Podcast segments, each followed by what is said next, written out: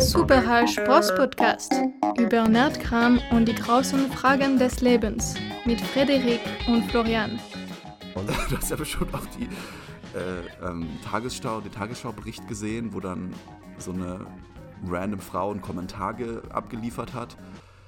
Und da ging es dann darum, dass es irgendwie eine ukrainische oder eine pro-ukrainische Gruppe war, eine Privatgruppe, die mit einem kleinen Boot, irgendwie sechs Leute, also ich habe tatsächlich den Bericht über den Bericht nur gehört, aber das okay. hat mir auch schon gereicht. Aber du kannst es auch gerne noch mal kurz zusammenfassen. Weil das war ja, es ging ja seit letztem Jahr im September los und da war wirklich am Tag, wo die Anschläge waren, habe ich schon auf Twitter Memes darüber gesehen, dass man russische Pässe gefunden hat neben den Einschlagstellen. Und, ähm, und fand die haben so direkt geil. die Memes, äh, das war so Inspiration. Mit eingebaut einfach die CIA und der Bundesnachrichtendienst haben einfach gedacht, ach, das ist so, so eine geile Idee mit den, mit den Päss, äh, Pässen, die man da findet. Das machen wir jetzt einfach so. Und dann haben sie einfach diese Pässe gefunden, haben dann aber gesagt, es sind professionell gefälschte Pässe, also nicht russisch gefälscht, sondern professionell gefälscht. Und ähm, ja. Ja, das Seltsame finde ich immer, Passthema, das kommt ja immer bei diesen dubiosen, ja, so diverse dubiose Aufklär Aufklärungen bei Verbrechen. Und komischerweise findet man dann immer einen Pass. Welche Bombenbauer, die dann legen dann die Bombe für den Anschlag und legen so den Pass mit dazu, damit auch jeder weiß, ja. wo man dann anklopfen Oder das Abschiedsschreiben darf. von dem Selbstmordattentäter. Das stinkt schon mal zum Himmel generell, wenn ich dieses Wort äh, Pass gefunden höre oder die Wörter. Noch dazu, ich verstehe nicht, die haben ja dann auch direkt gesagt, dass es gefälschte Pässe waren, professionell gefälschte Pässe. Und was für ein Beweis ist es dann, wenn das gefälschte Pässe sind, die du findest? Legt man nicht absichtlich gefälschte Pässe irgendwo hin, um irgendwie seine Spur zu verwischen? Oder, also ich weiß nicht so recht. Ja, aber da, da müsstest du ja schon um zwei Ecken denken. Das, das ist schon zu weit gedacht, Florian. Da, da gehst du zu ja. sehr in deinen Kopf. Also ja. aber hatten die in dem AD-Bericht dann irgendwie gesagt, wie die denn jetzt. Ich habe gehört, es waren sechs Personen, fünf Männer und eine mhm. Frau. Und die Frau war eine Ärztin. Also wie sind die denn überhaupt an diese Personen gekommen? Oder wie, wie haben die die Identität von denen ermittelt? Das das ist mir bisher immer noch schleierhaft. Scheinbar darüber, dass ich glaube, die haben, ich bin mir nicht ganz sicher, aber ich vermute, dass sie das gesagt haben, dass sie sich in der Ukraine ein Boot geliehen haben beim Bootsverleiher und da irgendwie die Namen oder so herhaben, keine Ahnung. Also wirklich so richtig dumm. Naja, ich habe gehört, die haben mit den gefälschten Pässen das Boot geliehen. Ähm, aber nicht ja, in der okay. Ukraine, weil die mussten es ja irgendwo an der Ostsee. Also irgendwo an der Ostsee sind die losgeschippert. Ah ja. Okay. Und, da, und kann schon sein, die haben dann halt den Typ gefunden und der hat dann vielleicht eine Personenbeschreibung gegeben. Der wusste dann ja nur die falschen Namen. Also die hatten ja dann die Pässe mit den falschen Namen. Und dann sind dann zu den Typen gegangen, der hat dann gesagt, so, ja, ja, kann ich mich genau dran erinnern, vor so einem halben Jahr. Ich kann euch exakt sagen, wie die ausgesehen haben. Die hatten alle eine Ukraine-Flagge umgehangen. ja. Die haben auf jeden Fall, nee, die haben so pro-ukrainisch ausgesehen, hat er wahrscheinlich gesagt. Ja. Definitiv pro-ukrainisch. Ja, aber diese ganze Story stinkt halt einfach nur bis zum Himmel. Also ich habe mich so ich bin ja auf Twitter und so und da gibt ja jeder direkt seinen kompletten Senf dazu und da sind dann halt auch irgendwelche Militärexperten und professionelle Taucher und alle möglichen Experten, die sich auch mit dem Equipment auskennen, Leute, die sich mit dem Sprengstoff auskennen, Leute, die sich mit allen möglichen Sachen und physischen Vorgängen auskennen in solchen Sachen.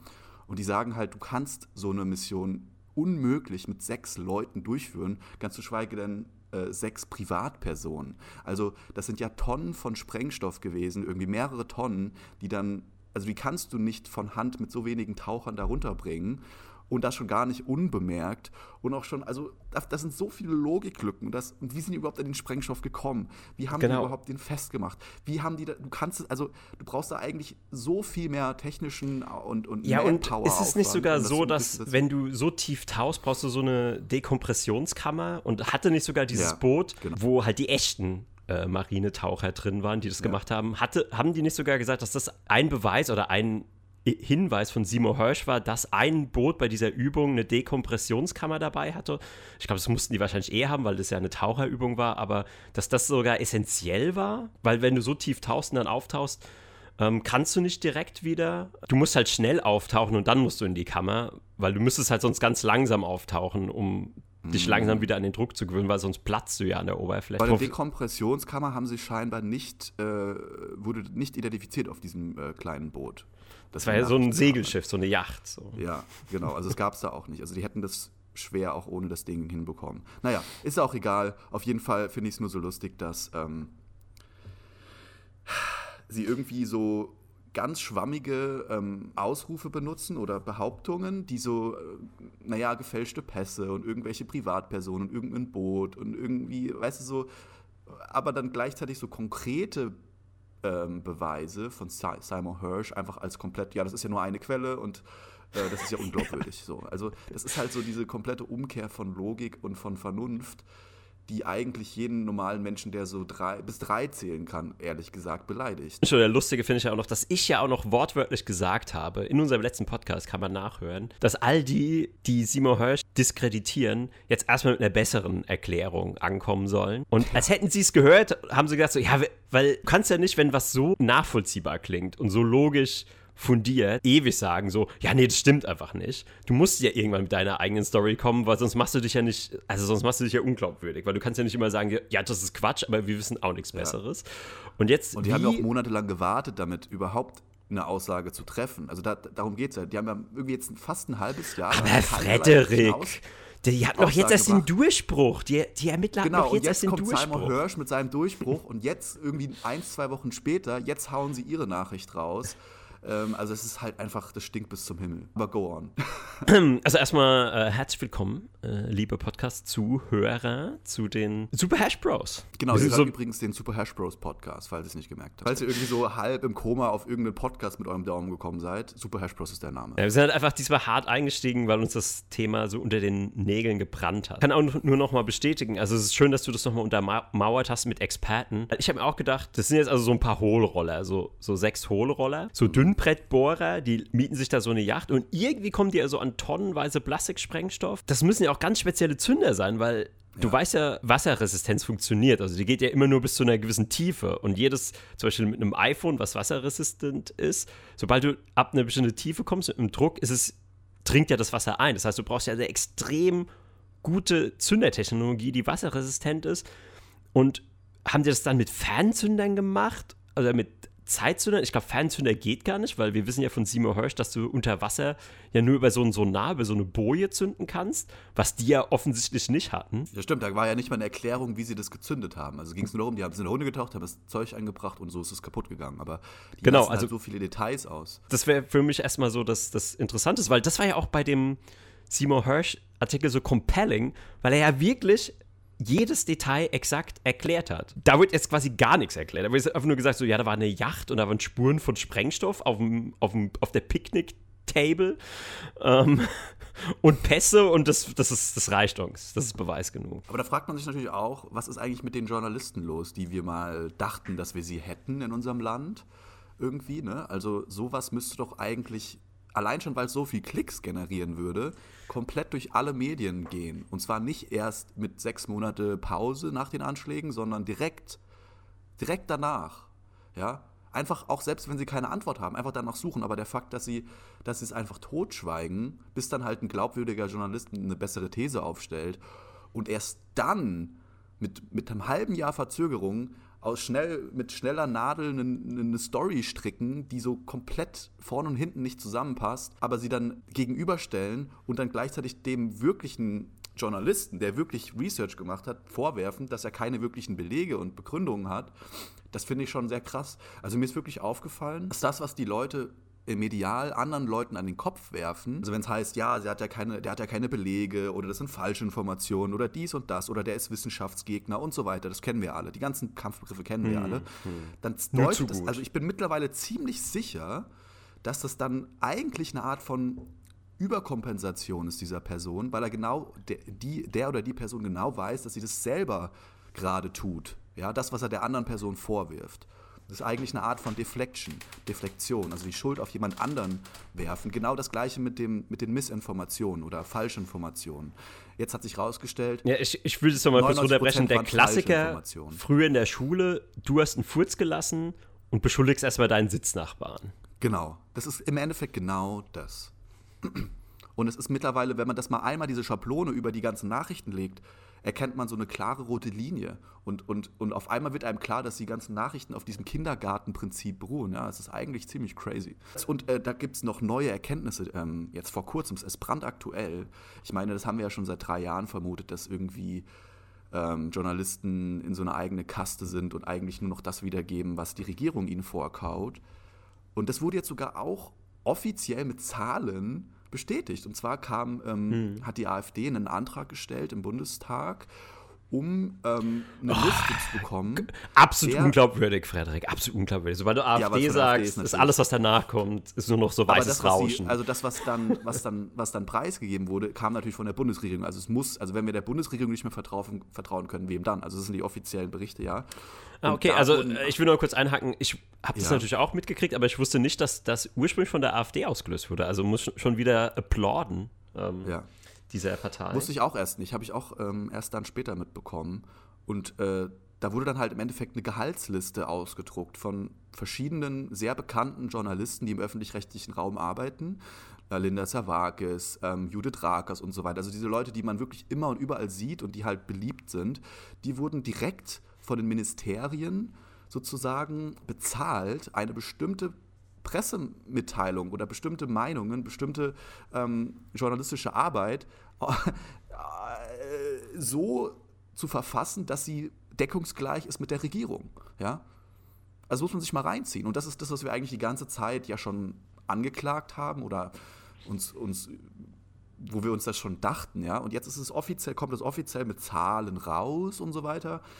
Und ähm, ja, also ich finde es irgendwie, ähm, es wird gerade alles, es wird gerade sehr viel entlarvt. Vor allem durch Twitter wird gerade extrem viel von diesen eingekriesten, verhärteten Systemketten wird, wird der Schlag runtergeputzt und man sieht, man, es wird freigelegt, was darunter hm. ist. Und man sieht auf einmal, äh, ja, das Gerippe hinter dem ganzen System. Aber die Entlarvung, die sehe ich immer noch kritisch, weil es wird schon immer sehr viel entlarvt, Gut, vielleicht wird jetzt natürlich auch durch Social Media und einfach durch die Vernetzung des Internets wird nochmal deutlich mehr entlarvt als früher. Aber es ist ja irgendwie immer folgenlos. Zum Beispiel diese Tatsache, ja. dass jetzt eben die Journalisten bezahlt werden. Das ist halt sowas, das hat man eben quasi insgeheim eh schon gewusst oder vermutet. Und mhm. jetzt hat man eben die Belege dafür. Jetzt hat man es schwarz auf weiß. Aber es ändert sich ja nichts dran. Die nehmen ja. ja jetzt nicht so den Hut oder wir. Eigentlich müssen wir jetzt, ja, von jetzt auf gleich müssen ja jetzt alle Deutschen sagen, okay, ab morgen zahle ich keine, keine, äh, wie heißt es nochmal?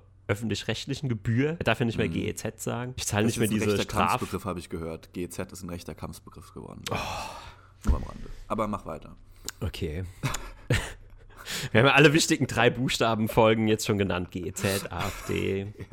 ja. Ähm. Ja, einfach, ja, ich wollte eigentlich noch sagen, wir haben noch es gibt auch noch eine spannende Aussage direkt von Russland zu diesen Enthüllungen. Ich weiß nicht, ob du die mhm. mitgekriegt hast, von Lavrov, einem Sprecher des Kremls, vermute ich. Also ich weiß gar nicht mhm. genau, welche Position er hat. Auf jeden Fall Lavros, Lavrov, Lavrov oder Lavrov, ja doch, vor dem UN-Sicherheitsrat äh, eine Resolution vorgelegt. Weil ich fasse jetzt mal mit simplen Worten zusammen. Er hat quasi gesagt, also eure Story ist Bullshit mhm. und wir möchten eine unabhängige Untersuchung haben dieser Vorfälle.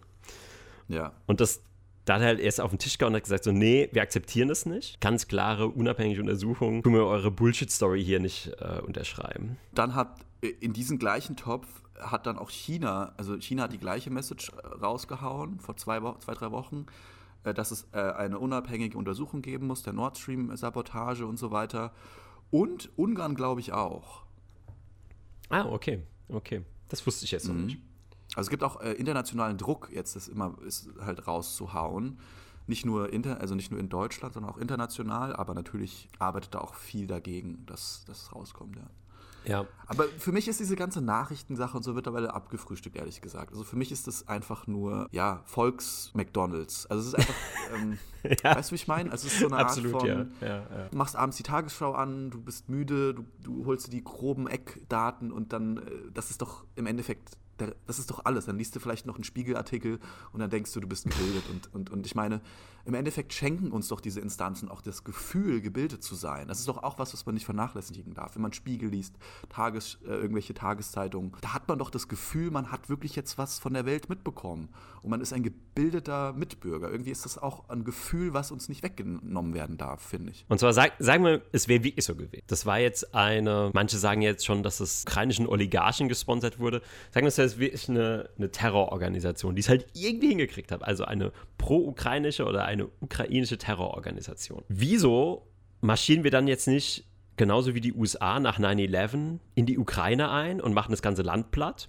Fragezeichen. Ja. Weil normalerweise müssten wir ja, wie es im Westen üblich ist, es, es kommt eine äh, Terrorgruppe, zum Beispiel aus Afghanistan oder aus dem Irak und veranstaltet irgendetwas dann muss man natürlich erstmal, auch wenn diese Terrorgruppe nichts mit dem eigentlichen Land zu tun hat, mit der Regierung, muss man ja erstmal das komplette Land platt machen. Oder man muss zumindest ähm, Sanktionen erteilen, man muss Untersuchungsausschüsse starten, man muss Sachen in Bewegung setzen. Ganz genau, also muss, auf, es muss halt ja. zumindest irgendeine Form von Retourkutsche geben oder Retoure geben. Und also wie kann es denn sein, dass wir von der ukrainischen Terrorgruppe unsere kritische Infra Infrastruktur zerstört bekommen und wir aber immer noch Milliarden und Panzer und Waffen dahin schicken, gleichzeitig die Flüchtlinge aufnehme, die versorgen. Wieder tricky. Ich will dich mal ganz kurz äh, anhalten, weil du meintest gerade eine ukrainische Terrorgruppe, aber das ist ja auch das, so wie das bei uns dann ankommt oder was es impliziert. Aber das Wording der Nachricht war ja eine pro-ukrainische Gruppe. Das impliziert ja nicht, dass es Ukrainer waren. ja, aber nichtsdestotrotz. Dass sie pro Ukraine sind. Und das, ist, das würde ja die USA mit einbeziehen. Aber ja, ja. natürlich, wenn man es einfach nur hört, denkt man, ach, das waren jetzt irgendwie Ukrainer. Aber wenn das dann so wäre, ich möchte dich nicht stoppen, dann müsste man, müsste Deutschland natürlich Schritte in die Wege leiten, ja. Genau, dann müssten ähm, wir äh, sofort unsere Unterstützung einstellen. Genau, was für mich auch wiederum, was für mich auch wiederum ja. dafür spricht, dass es ja einerseits geben die das jetzt raus, aber gleichzeitig wird es auch nicht wirklich ernst genommen, weil es werden ja keine Schritte unternommen. Ich meine, die okay. klar versuchen die sich da so rauszuwiesen und sagen, okay, es gab keinerlei Verbindung zur Ukraine, aber wenn es eine pro-ukrainische Gruppe war, die auf der Seite der Ukraine steht, dann sollte die ja eigentlich auch auf unserer Seite stehen, weil klar könnte man jetzt argumentieren, ja, die wollten Russland schaden, aber Russland hat ja durch diese Leitung gar kein Gas mehr verkauft. Also sie haben ja wirklich explizit Deutschland geschadet. Uns ja jetzt schon ja. Milliarden gekostet. Hunderte Milliarden. Was ist die Logik von so einer Terrorgruppe, die sagt, okay, wir kriegen Unterstützung von Deutschland und Europa und denen schaden wir jetzt, indem wir deren Infrastruktur zerstören, weil die uns ja so gut unterstützen. Ich verstehe auch gar nicht die Logik dahinter. Also selbst, ich bin immer noch hundertprozentig auf Seiten, dass die USA dahinter steckt und das ist halt jetzt so eine Ablenkungsstory. Aber ich gehe jetzt einfach, ich, es, mir ging es darum, gehen wir jetzt mal davon aus, es wäre wirklich so gewesen. Wenn es die Tagesschau sagt, ist es ja die offizielle Wahrheit. Und wenn das jetzt die offizielle Wahrheit ist, also ich mache da gerne so Airquotes, mhm. warum gibt es dann keinerlei Stimmen, die sagen, okay, wie können wir einen Staat unterstützen, der gleichzeitig Terror, von dem teilweise gleichzeitig Terror ausgeht. Also wäre so wie wenn ähm, die USA nach, den, nach 9-11 gesagt hätten, ja, aber wir schicken immer noch Hilfspakete nach Afghanistan, weil, keine Ahnung, die sind in dem und dem Konflikt und denen geht es ja nicht gut und ja, die können ja nichts dafür, dass aus deren Reihe eine Terrorgruppe kommt. Das können ja die mhm. Afghanen nichts dafür. Wir tun die immer noch unterstützen. Also da, das wundert mich halt einfach nur und das macht halt für mich noch unglaubwürdiger, weil das zeigt halt, dass es halt auch uns äh, es wird ja gesagt von unserer Regierung, um, um quasi dem Volk so einen Brotgruben hinzuschmeißen, aber es wird auch nicht wirklich ernst genommen. Ja, man muss wirklich seine Logik über Bord werfen. Wenn man nämlich mit den offiziellen Stories geht, dann sind da halt Logiklücken drin. Genau, wie du das jetzt beschrieben hast. Und allein anhand dessen kann man eigentlich schon sagen, okay, entweder lasst ihr was weg oder ihr verändert die Wahrheit oder ihr lügt komplett. Ja. Eins von den dreien. Genau. Darauf wollte ich hinaus. Das war mein eigentliches Ziel von diesem nee, Rant. total, bin ich da, da bin ich voll bei dir. Das ist, ähm, ist ja auch bei Corona, also ich meine, das kannst du, das, dieses, dieses Logikprinzip kannst du ja überall anwenden. Also das, ähm, ja, das besteht ein Schutz. Du, du schützt dich selber, wenn du dich pieksen lässt, okay. Aber dann, wenn du dich nicht pieksen lässt, dann gefährdest du die anderen. Also es ist immer so, je nachdem, wie die, wie es halt gerade passt, kann man argumentieren. ja. Weil wenn, die, wenn das wirklich schützen würde, dann, dann weißt du, dann müsstest du, müsste ja niemand jemandem anderen was vorschreiben, weil dann kannst du genau. dich ja auch selber schützen. Genau, Verstehst du? genau. Aber da fängt ja schon die Logik an. Aber so weit denken die Leute ja nicht. Und genau das gleiche mit dem Ukraine-Ding. Und ich kann mich noch zurückversetzen in eine Zeit, wo ich ganz genau in diesem, in diesem Tagesschau- und öffentlicher Meinung-Loch war. Okay, gut, damals muss man dazu sagen, da war es doch wahrscheinlich noch nicht so extrem, dass dann wirklich komplette Meinungen einfach ausradiert wurden. Aber immerhin habe ich zumindest ein Vertrauen gehabt, dass die Sachen, die dort berichtet werden, real und korrekt sind irgendwie und, und, und recherchiert sind. Und ich kann mich reinversetzen in die Leute, die immer noch sozusagen an den Wahrheiten des öffentlichen Meinungsspektrums klemmen. Ja, also ich kann mich darin reinversetzen, dass die davon nicht loslassen können und dass die auch über solche logischen Hürden einfach drüber hinwegsehen, weil es einfach ein viel größerer Schmerz bedeuten würde, diese, diesen Logiken, logischen Bruch anzuerkennen. Das würde viel mehr negative Sachen für, für ihr eigenes Leben implizieren und deswegen ist es eigentlich bequemer, über die Lüge eigentlich hinwegzusehen, weil dann dein Weltbild nicht zerstört wird. Genau das gleiche Prinzip hast du ja, siehst du ja in, in äh, dysfunktionalen Beziehungen. Wenn du irgendwelche Männer hast zum Beispiel, die ihr, ihre Frau schlagen, ja, könnte ja auch sagen, ja, warum gehst du denn nicht einfach weg? Frau, ja, warum bleibst du denn mit diesem Typen, lässt sich von dem verprügeln zehn Jahre lang? Ja, weil ihr Weltbild dadurch zusammenbrechen würde und sie Sicherheit bekommt, auch in diesem dysfunktionalen System ist, ist auch eine Art von Heimatgefühl und ähm, hm. Vertrautheit, ja, was damit schwingt. Und wenn du das aufgeben willst, das, damit gibst du ja deine Menschlichkeit auf, damit gibst du ja das auf, was dich ähm, Zugehörigkeit äh, spüren lässt als Mensch. Wenn du zum Beispiel jetzt deine Zugehörigkeit zu dem Staat aufgibst, dann fühlst du dich entwurzelt. Ja, das ist etwas, wogegen unser ganzer Organismus gegen ankämpft. Und deswegen ähm, funktioniert das so gut. Ja, ich habe mich immer gefragt, wie das funktionieren kann in diesen autokratischen Systemen, in denen die so komplett voller Propaganda sind. Ja, Nordkorea und China und weiß ich nicht was. Und mhm. mittlerweile ist mir klar geworden, du brauchst gar nicht ähm, solche extremen Sachen, um eine, eine, komplette Masse zu beeinflussen. Allein die Mechanismen, die in uns als Menschen schon vorherrschen, reichen meistens schon aus, um 70, 80 Prozent der Massen von einer Wahrheit zu überzeugen, die nicht die Wahrheit ist. Es kam ja jetzt über die Lockdown-Files und so weiter verschiedene mh, hm, ähm, Nachrichten raus und so weiter. Und da kam auch ein offizielles Statement raus. Äh, Lockdown-Files, da musst du mich schon mal kurz abholen. also die Lockdown-Files, ich weiß nicht, ob wir das letzten Podcast erwähnt hatten, aber in den Lockdown-Files ging es darum, dass ein britischer, äh, britischer äh, Politiker, der seine Memoiren schreiben wollte, irgendwie hunderte von Textnachrichten einem Journalisten gegeben hat, damit der da seine Biografie rausbastelt im Endeffekt hat auch eine Vertrauen, Vertraulichkeitsunterzeichnung gemacht, aber der Journalist oder ist eine Journalistin, als sie diese Textnachrichten gesehen hat, hat sie das gebrochen, weil das einfach zu extrem war. Dort wurde im Endeffekt klar, dass denen schon Anfang 2020, den britischen ähm, Politikern, klar war, dass Corona nicht gefährlicher ist als eine Grippe und für unter 65-Jährige eigentlich im Prinzip gar keine Gefahr birgt. Krass. Äh, nee, das hast du nicht erwähnt. Das ist ja habe ich nicht äh, erwähnt. Krasse okay. News für mich. Ja, also, also auch für mich. Ich, ich kannte die Story noch nicht. Ja, also mega krasse News, also hunderte von Textnachrichten und da geht es im Endeffekt darum, dass Boris Johnson gesagt hat, fuck, wir haben nicht genügend Inzidenz, ja, wir haben nicht genügend Tests und, äh, und eigentlich bräuchte man die auch nicht. Er hat er sogar dem gleichen Text zugegeben und hat dann aber einen befreundeten Journalisten, der auch viel Einfluss hatte, gefragt, ob er denn nicht darüber Artikel bringen könnte, damit wir die Tests hochtreiben können, damit die Inzidenzien hochgehen, damit und so weiter. Ja? Also du erkennst das Prinzip. Ja, ähm, ja. Aber also auch, wieder, auch wieder perfektes Beispiel, was ich eben schon gesagt habe, was man, wenn man halbwegs klar denken kann, vermutet oder mhm. sogar schon fast wissen kann, jetzt einfach nur noch mal schwarz auf weiß bestätigt. Genau, aber lustigerweise ist dann auch, das passiert natürlich nur auf Twitter, ja, es kommt nur auf Twitter raus. Und dann ist es so, ja gut, der öffentlich-rechtliche äh, strickt sich da trotzdem seine eigene Wahrheit dann raus, ja. Aber gut, was, was wollte ich davor sagen? Ähm ich wollte noch was zu den öffentlich-rechtlichen sagen, äh, weil du hast ja. die ja jetzt richtig hart ähm, als Propagandainstrument auseinandergenommen. Äh, ich, würde da noch etwas differenzieren, weil mir fällt mhm. immer auf, die tun dann eher, die, die, tun ja auch meistens nicht direkt lügen, die tun eher so ein bisschen weit verdrehen, verbiegen, ja, ja, ja. Dinge weglassen. Und das betrifft aber meistens immer nur die Dinge, die quasi die Kompetenz und die Richtung der Regierung in Frage stellen. Vollkommen gut gesagt. Ja. Und genau, weil ich gebe da mal ein kleines Beispiel. Zum Beispiel ähm, die Politik hat halt, was Flüchtlinge angeht und unsere Migrationspolitik, hat halt einfach so eine gewisse Richtung und die darf auf keinen Fall in Frage gestellt werden. Da, da muss das Volk ruhig gehalten werden.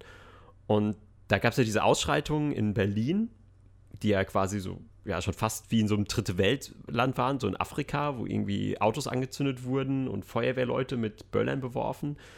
Und mhm. da gab es so eine Aussage vom Feuerwehrmann, die kam auch in, in der Tagesschau. Und da redet er halt darüber, dass sie da irgendwie angegriffen wurden, dass sie beworfen wurden und so weiter und so fort. Und dann sagt er nochmal in so einem Satz, ähm, es waren offensichtlich, ich weiß nicht mehr, ob er gesagt hat, überwiegend Migranten oder sogar nur Migranten. Es waren Gruppen von rein mhm. Migranten. Und diesen Satz haben die einfach weggelassen in der ARD. Die haben sie einfach gecuttet. Und das haben ja. aber andere Journalisten dann natürlich rausgefunden, weil die das volle Interview hatten. Und es gibt auch das volle Interview. Und ich finde, das ist einfach so ein perfektes Beispiel, wie diese, wie diese Nachrichtenshow funktioniert. Also sobald so ein bisschen unbequem wird und sobald irgendwas kommt, wo, wo jetzt so der, der deutsche Michel, wie er so gern sagen, sagen könnte, Moment, ich glaube, unsere Regierung hat doch nicht nur das Beste für uns im Sinne, sobald auch nur so ein Funke äh, entstehen könnte, cutten die das raus oder tun es irgendwie verschleiern oder drehen es so ein bisschen ja. um. Das, das ist so mein Eindruck. Das ist super, ja, mein Eindruck auch. Es ist super beunruhigend. Und dann im ich meine, in den letzten, ich habe es ja ein bisschen verfolgt, in den letzten paar Jahren wurden ja dann auch immer mal wieder, ich hatte dir ab und zu auch ein, auf, auf äh, im Text eine Nachricht darüber geschickt, wurden solche ähm, Gesetze im Eilverfahren ähm, verabschiedet, die auch mit anderen Gesetzen so verwurstet wurden, sodass die so in einer Fußzeile mit eingeführt wurden, ja, so, äh, so kurz vor 12 Uhr nachts in so einem ganz spät, also weißt du, so richtig dubio, unter richtig dubiosen Umständen werden irgendwelche Gesetze erlassen, mhm. unter anderem ja, äh, ich glaube, das war von Nancy Faeser, bin mir nicht 100% sicher, ob, ob sie da die treibende Kraft war, aber es ging ja darum, dass man nicht mehr die, die, die, die Kriegsverbrechen in der Ukraine verharmlosen darf. Also solche Sachen halt. Und das ist halt so dieses, du darfst nicht mehr auf die Kriegsverbrechen auf der einen Seite hinweisen, zum Beispiel. Das sind solche, solche Stellschrauben, weißt du, die so, die dann so einen Druck aufbauen, wo du auf einmal merkst, okay, ich darf jetzt, ich, ich muss jetzt tatsächlich vom Gesetz auch irgendwie eine gewisse Haltung haben, ansonsten werde ich halt bestraft. Und das, also das ist halt so viel passiert in letzter Zeit, dass mich das auch sehr beunruhigt auch das, was Karl Lauterbach jetzt gesagt hat, also ich meine, wir wissen alle, 2020 ging es ja darum, dass ähm, der elektronische, ähm, die elektronische Patientenakte und so weiter, ähm, das ist eine Verschwörungstheorie und so weiter und so fort. Und jetzt äh, hat er Karl Lauterbach hat übrigens eine Woche lang nicht getwittert, ja, was noch nie vorgekommen ist. Also das zeigt auch, dass er, mhm, äh, dass da irgendwas im Argen ist, ja. Und jetzt, ich glaube, ihm ist schon klar, dass er bald den Rücktritt antritt. Also er hat wahrscheinlich jetzt auch mittlerweile mal ein paar alternative Fakten zu seiner Corona, zu seinem Corona-Wahn mitbekommen und äh, oder so oder was weiß ich. Aber auf jeden Fall. Ähm, ich glaube, da müssen wir eine kleine Party veranstalten, wenn der wirklich zurücktritt. Das ist, äh, das ist schon ein riesiger also, Sieg für, für, unsere, für unser Gleichen. Also für mich hätte er schon vor anderthalb Jahren zurücktreten müssen, ehrlich gesagt. Also, also eigentlich hätte er niemals eh antreten dürfen, wenn wir mal ganz ehrlich sind. okay, wenn wir, wenn wir fair sind, können wir sagen, okay, er hätte antreten müssen, weil man, am, wenn man wirklich fair ist, ja, ganz am Anfang, wo wir alle in Panik waren, die ersten paar Wochen und weiß ich nicht was, okay, ja, sei streng, mach Maßnahmen und so weiter, aber ähm, der hat jetzt im Endeffekt auf Twitter gepostet, dass es jetzt doch die, ab 2025 die elektronische Patientenakte geben wird, sodass jeder, der dich medizinisch oder sonst wie behandelt, deinen kompletten Verlauf, deine Medikamente, deine Historie, alles einlesen kann. Ja? So, in, in zwei Jahren ist es soweit. Also nur mal so was, also auch dieses ganze Thema, es gibt ganze Twitter-Accounts, die sich nur damit beschäftigen, Verschwörungstheorien gleichzusetzen mit der Realität. Also 2020 war das eine Verschwörungstheorie, 2022 mhm. ist die Realität. 2020, also das gibt halt zig äh, Verschwörungstheorien, die wahr geworden sind, ja. Also, ja, es ist beunruhigend ein bisschen. Und ich habe das Gefühl, dieses Theater von wegen, ach, das sind Verschwörungstheorien, das ist nur für die breite Masse. Die wissen ganz genau, dass ungefähr 25 Prozent, 20 Prozent der Leute das durchschauen. Aber das reicht denen trotzdem, dass, dass, dass sage ich mal, 50, 60 Prozent einfach mitmachen, weil, es eine, weil das eine stärkere Masse ist. Mhm, mh, mh. Ja, wo, wo wir schon dabei sind, dass Gesetze irgendwie so durchgewurschtelt werden und hinter verschlossener Tür durchgewunken ich habe mitbekommen, diese Woche wurde dieses Gesetz verabschiedet, dass ab 2024 Strom rationalisiert werden darf, offiziell. Hast du das schon gehört? Äh, ja, das habe ich auch gehört. Ja, genau. Und das es ging jetzt, also ist ja auch, das kann man halt wirklich nicht schönreden. Ja, gut, man kann so ein bisschen sagen, ja, das ist ja wieder gut für die Umwelt, bla bla bla. Ähm, aber da kann man jetzt wirklich das ist halt sowas, das wird halt einfach totgeschwiegen, weil da findet jetzt die Mainstream-Medien oder die Politik halt keinen Weg, das irgendwie mit einer Sahnehaube der, dem Volk zu verkaufen. Und ja, dann doch, wird halt Klima. Du, du, schützt doch das Klima, Flo. Bist du, also willst du etwa nicht das Klima schützen? Bist du etwa Klimaleugner?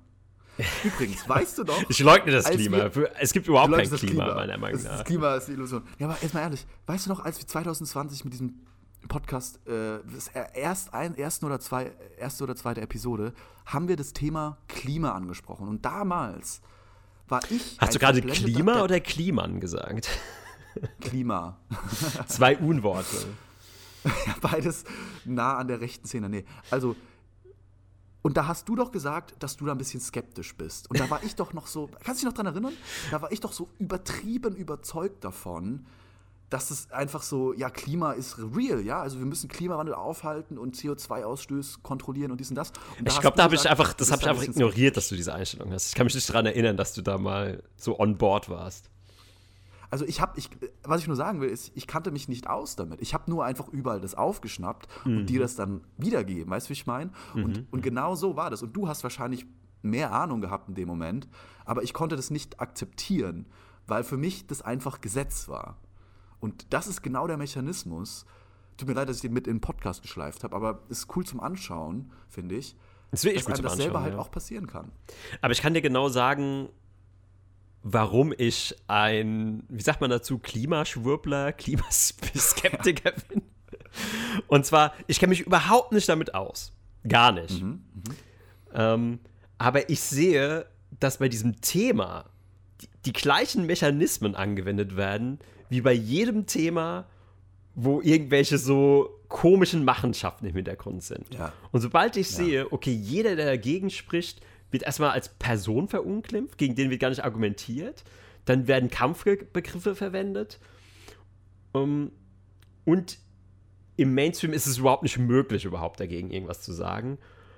Und gleichzeitig wird er auch krass gespalten und radikalisiert. Und sobald ich, das wären jetzt nur so ein paar Anzeichen, aber sobald mhm. ich quasi diese Red Flags sehe, weiß ich, okay, mit dem Thema ist irgendwas nicht ganz koscher. Und dann kann ich natürlich auch reingehen und recherchieren und mir die Wissenschaft angucken. Und meistens findet man dann auch raus, dass es halt nicht so clear cut ist, wie es halt immer dargestellt wird. Da gibt es genauso. Das ist eine sehr smarte Herangehensweise, ja. Find und das ist, das ist genauso. Ähm, das ist auch so ein Bauchgefühl teilweise, weil wir sind ja heute auch. Ich habe das Gefühl, heute ist so, ein, so eine leichte Retrospektive. Wir, haben ja 2020 angefangen und jetzt packe ich auch nochmal das C-Thema aus, das Covid-Thema. Und bei mir war es ja auch so, okay, ich habe gehört, da kommt jetzt dieser Virus und es ist jetzt so eine Seuche. Und am Anfang habe ich auch Angst gehabt. Und mhm. dann war der nächste Schritt, wie ich gesehen habe, okay, wie gehen jetzt die Medien damit um? Dann kamen bei mir die ersten Verdächtigungen. Dann kam so ein bisschen mein Bauchgefühl hinzu. Und dann habe ich erst recherchiert und habe geguckt, okay, was gibt es denn noch so für Wissenschaftler? Was gibt es denn noch so für Aussagen? Und dann hat es quasi das bestätigt, was quasi erst so nur so eine Vermutung war, weil ich gesa gesagt, äh, gesehen habe, okay, das ähm, ungefähr so sagen wir es so. Ähm, ich bin so wie Columbo, so ein Detective. Kennt, kennt man eigentlich noch Columbo in deiner Generation? Ich, ich kenne das Wort Columbo. Und ich weiß auch noch, dass es ein Detective ist, aber ich habe es, glaube ich, nie gesehen oder habe keinen Begriff davon. Eine legendäre Serie. Aber sagen wir so, sagen, ich bin so ein, so ein Profi-Schnüffler, der jetzt schon so ein alter Hase, der, mhm, der mhm. so kurz vor der Rente steht und einfach schon weiß, okay, der sieht ein Verbrechen und er weiß jetzt, klar, er hat jetzt noch keine Beweise und er kann jetzt den Täter noch nicht nachweisen, aber er sieht eine gewisse Handschrift in dem Verbrechen. Ja. Er sieht da so Indizien und sieht so, ah, da ist so eine gewisse roter Faden, also eine gewisse Handschrift drin. Ich kann mir schon vorstellen, dass es der und der war oder die und die Gruppierung. Und dann wird eben nachgeforscht, dann geht er tiefer und dann sind die Beweise eigentlich nur noch die Bestätigung seiner ersten ähm, Vermutung. Und so ungefähr komme ich mir da vor in dieser, äh, in diesen Sachen oder in diesen ähm, Vorkommnissen. So. Ja, sehr gut. Bei mir ist es ganz ähnlich gewesen. Und zwar bei mir war der ausschlaggebende Punkt, dass alle immer von der Wissenschaft und der Wahrheit und Erkenntnisgewinn und weiß ich nicht was geredet haben wie können wir den Virus am besten bekämpfen, wie können wir am besten sicherstellen, dass alle sicher sind und so weiter und so fort. Das ging ja die ganze Zeit durch die Medien. Und dann ist mir aufgefallen, ähm, dass die Leute, die wirklich eine Antwort gehabt hätten oder wirklich das, den Diskurs weitergebracht hätten mit anderen Informationen, mit neuen Erkenntnissen und so weiter, ja ausgeladen wurden, geblockt wurden, auf den ganzen Plattformen zensiert wurden, auch nicht eingeladen wurden in die Talkshows. Und dann ist mir klar geworden, okay, also sie sind ganz offensichtlich nicht an der Wahrheit interessiert. Denn wenn deine mhm. Wahrheit, oder sind nicht überzeugt von ihrer eigenen Wahrheit, denn wenn deine Wahrheit so stark ist, wie du tust, dann bist du ja bereit, dich dem Diskurs zu stellen, das würde deine Wahrheit nur noch verstärken. Ja? Wenn mm, jemand kritisch mm. ist und du dann den überzeugen kannst, dass deine Wahrheit doch richtig ist mit Daten und Fakten und so weiter, dann ist doch deine Position der Wahrheit noch viel stärker geworden. Ja, aber da sie genau das nicht gemacht haben, war mir klar, dass sie Angst hatten vor einer mhm. anderen Wahrheit mhm. und dass sie was verstecken wollten. Und das hat sich immer mehr potenziert und es ist immer extremer geworden. Das haben wir breit durchgekaut und, da, und, und das war bei mir der, der, ja. der, der stärkste Impuls, ja. Mhm. Ja, ich meine, gutes Beispiel, ich glaube, wenn jetzt tatsächlich mal bei Maischberger oder Lanz über die Form der Erde diskutiert werden würde, also über die Rundung der Erde, da hätten die, glaube ich, kein Problem damit, einen Flat Earther einzuladen. Oh, das war echt ein guter Punkt. Wow. ja, nee, nee. Ja, also die. Weil die halt die wissen, Liste dass davon der, keine der, Gefahr ausgeht. ja, genau. Nee, aber es stimmt. Ja, die, die Liste der ähm, Vertuschung und so weiter ist ja ellenlang mittlerweile. Ich habe mir so ein paar Stichworte gemacht und ich will auch gar nicht alles heute erwähnen. Also stell mal vor, irgendwann so in so zehn Jahren kommt raus, dass wir komplett gebrainwashed sind und verdammt, die ja. Flat Earth hatten die ganze Zeit recht gehabt. Ja, oder es gibt ja auch die ja über uns Theoretiker und so. Wo ich schon wieder eher bin, wo ich schon eher plausibel das finde, ja, dass, dass da irgendwie Hohlräume unter der Erde sind, aber was weiß ich, lass uns da jetzt nicht ausführen. Aus ich wollte ja, gut, eine Sache. Du glaubst ja, dass, dass Aliens in der Erde wohnen. Oder? Kannst du, kannst du das so sagen? ja, auch, aber auch Würmer und äh, Maulwürfe und alle möglichen Sachen, glaube ich.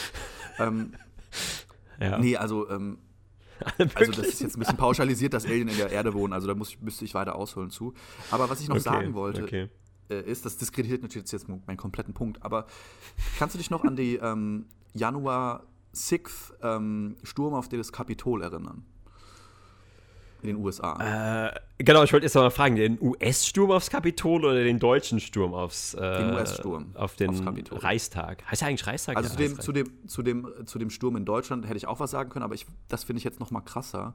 Und zwar wir sind jetzt neue Security-Kamera-Footage ähm, raus, ist neue Footage rausgekommen und du kannst, kannst dich doch an diesen Schamanen erinnern, der war sozusagen das Poster-Child ja. von, von diesem ja, Sturm. Also der Typ genau. mit der Büffelmaske, Amerika-Flagge genau. und irgendwie angezogen wie ein Schamane. Also, ja, QAnon-Shaman nennt man ihn.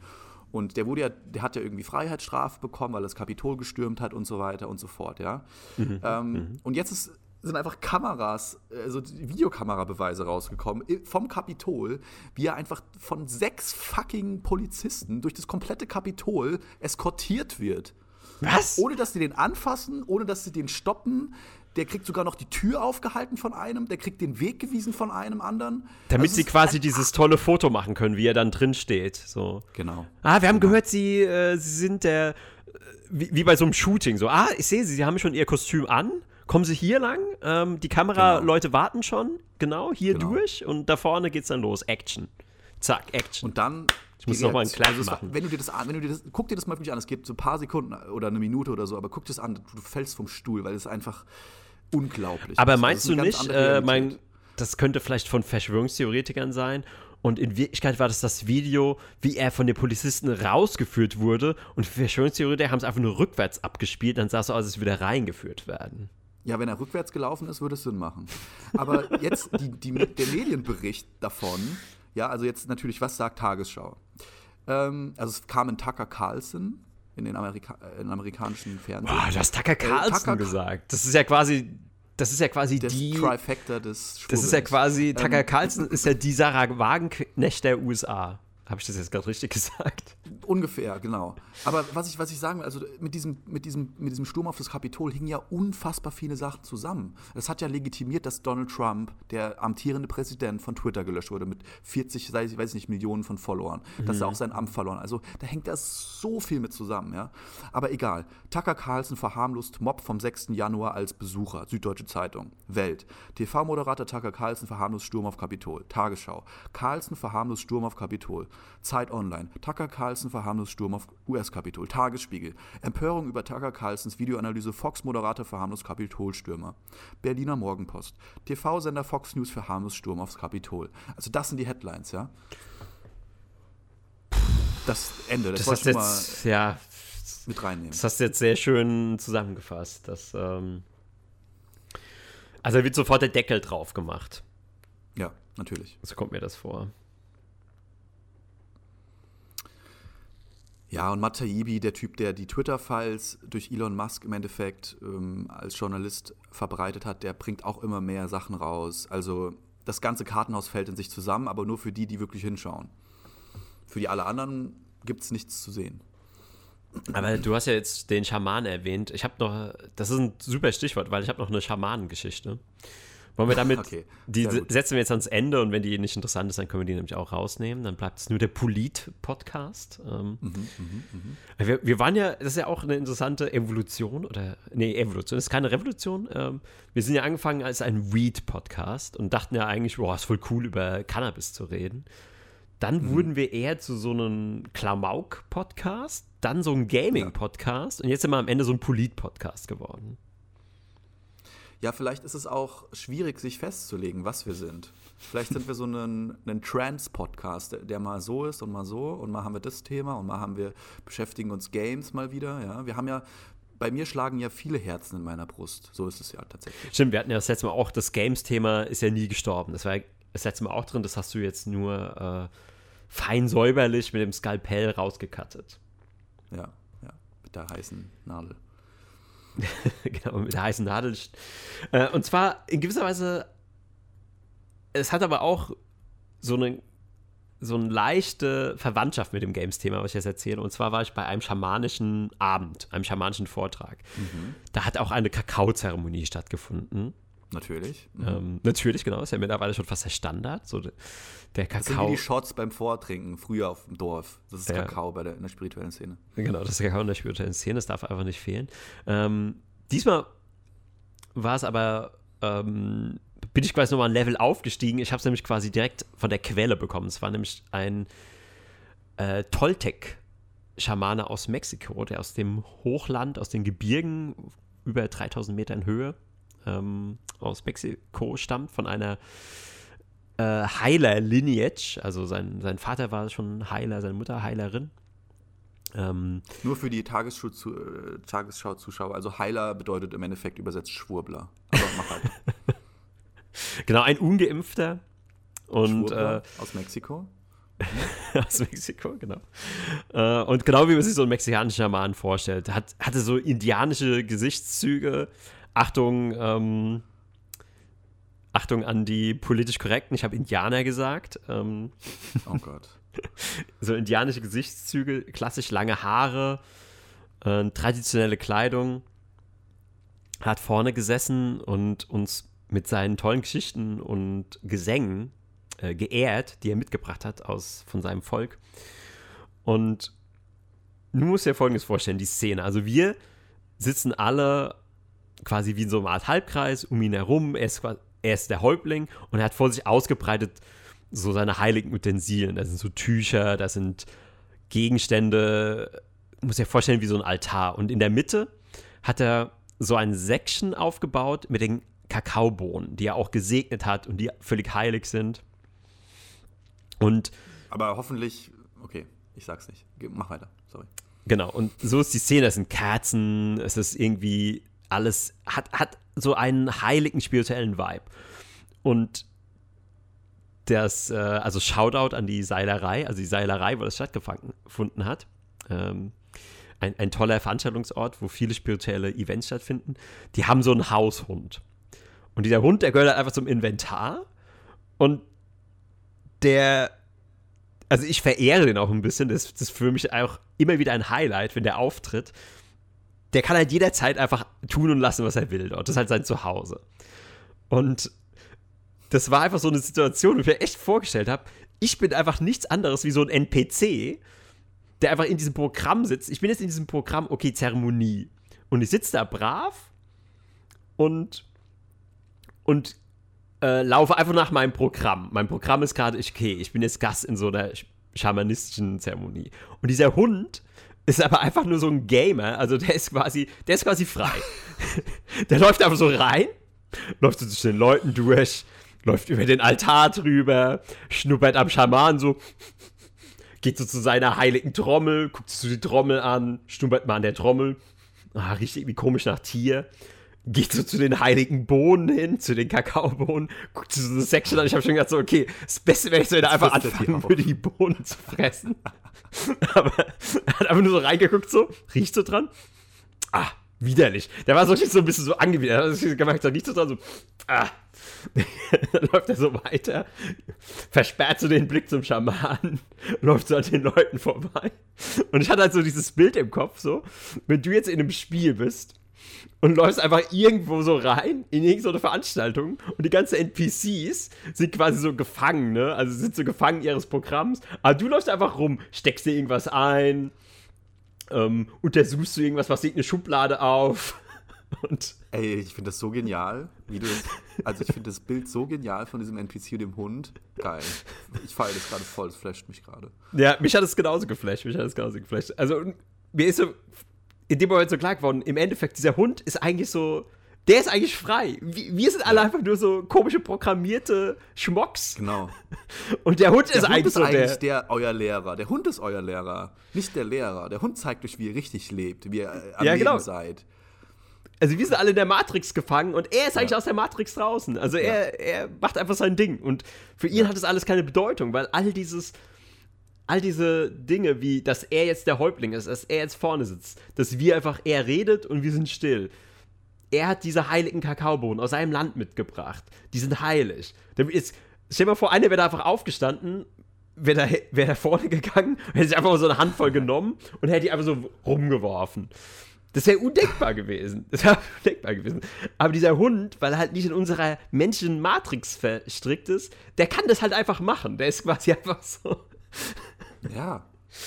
Aber genau das Gleiche, wenn du, wenn du äh, Geschlechtsverkehr hast und du hast einen Hund oder ein Haustier, dann sagst du ja, oh ja, der kann dabei bleiben oder weiß ich, der kann rein und rauskommen, wie er will oder weiß ich nicht was, ja. Aber bei dem, wenn das der irgendein Typ wäre, dann würdest du Mitbewohner.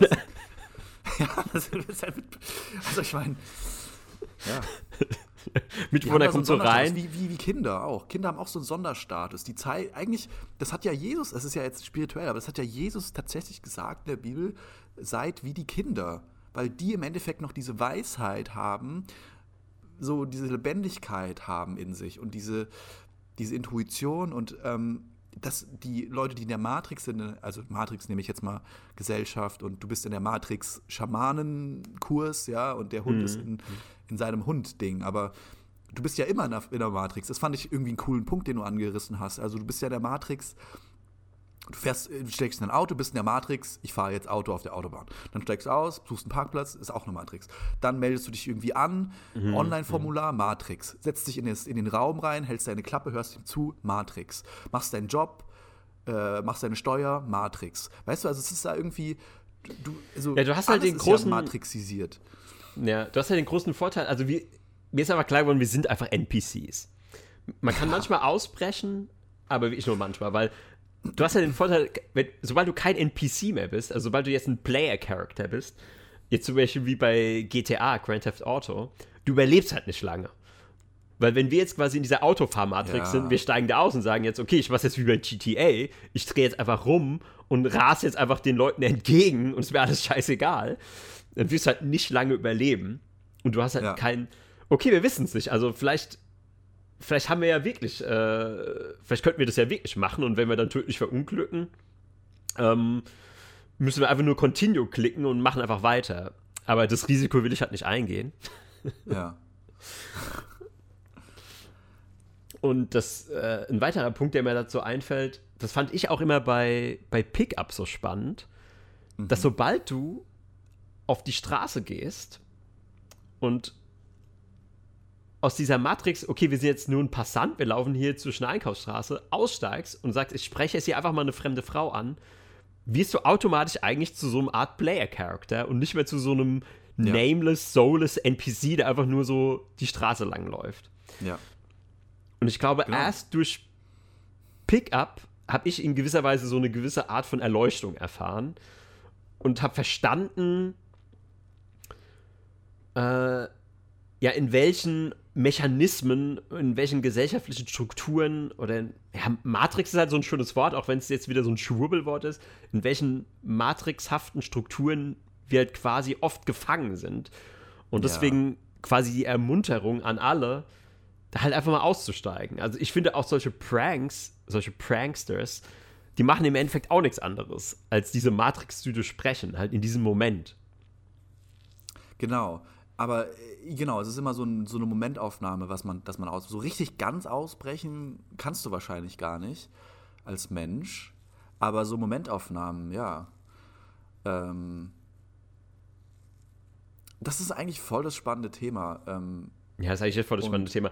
Weil du musst das würde eigentlich eine ganze Folge an sich füllen. Ich will nur ein Stichwort reinwerfen, mhm. weil das irgendwie jetzt so gut dazu passt.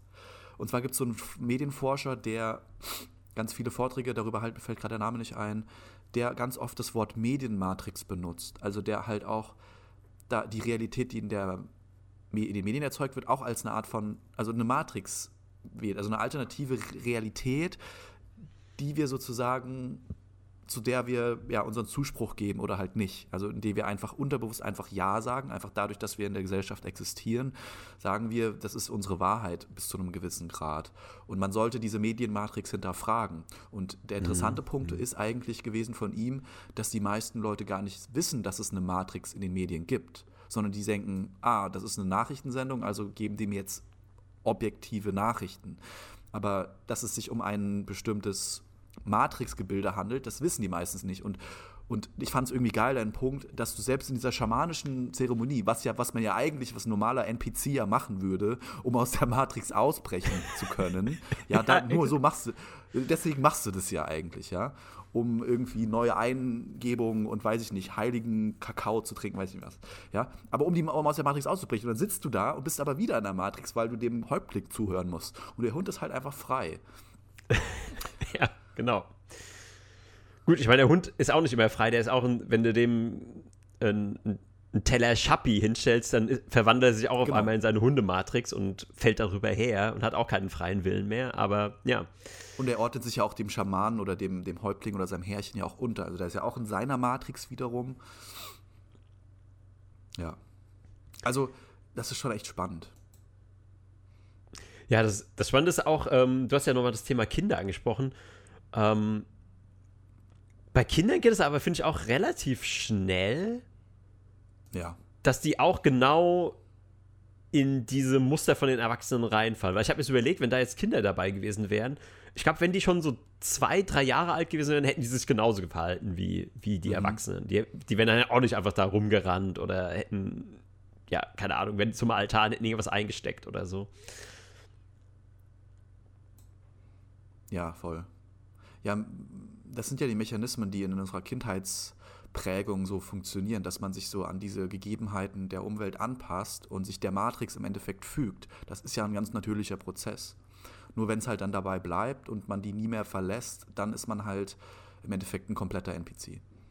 Ein NPC, genau. für die Leute, die nicht wissen, was ein NPC ist, vielleicht sollte man das auch mal sagen, ist ein Non-Player-Character, also ein unbewusster, ähm, ein vorprogrammierter, programmierbarer ähm, ja, eine Entität, die eigentlich voraussehbar handelt, weil sie programmiert wurde. Genau, also man kann es vielleicht auch so sagen, in einem Videospiel bist du ein der, der Spielercharakter, der Player-Charakter und all die Nicht-Spieler sind quasi NPCs, also Non-Player-Characters und die, auf die triffst du und die haben ein vorprogrammiertes Muster. Zum Beispiel der eine, das ist vielleicht ein Wachmann und der ist programmiert, dass er immer von dem Wachturm zum Tor läuft und zurück. Und mehr kann der halt nicht. Und deswegen bezeichnen wir eben Menschen, die quasi in so einer ganz engen, in so einer ganz engen Programmierung, in so einem ganz engen Verhaltensmuster gefangen sind als NPCs. So kann man es vielleicht erklären. Ja, und ein, ein Standard, das hat Elon Musk mal einen coolen Tweet rausgehauen. If you think, if you don't think there's a slight chance that you are an NPC, that means you're very likely an NPC.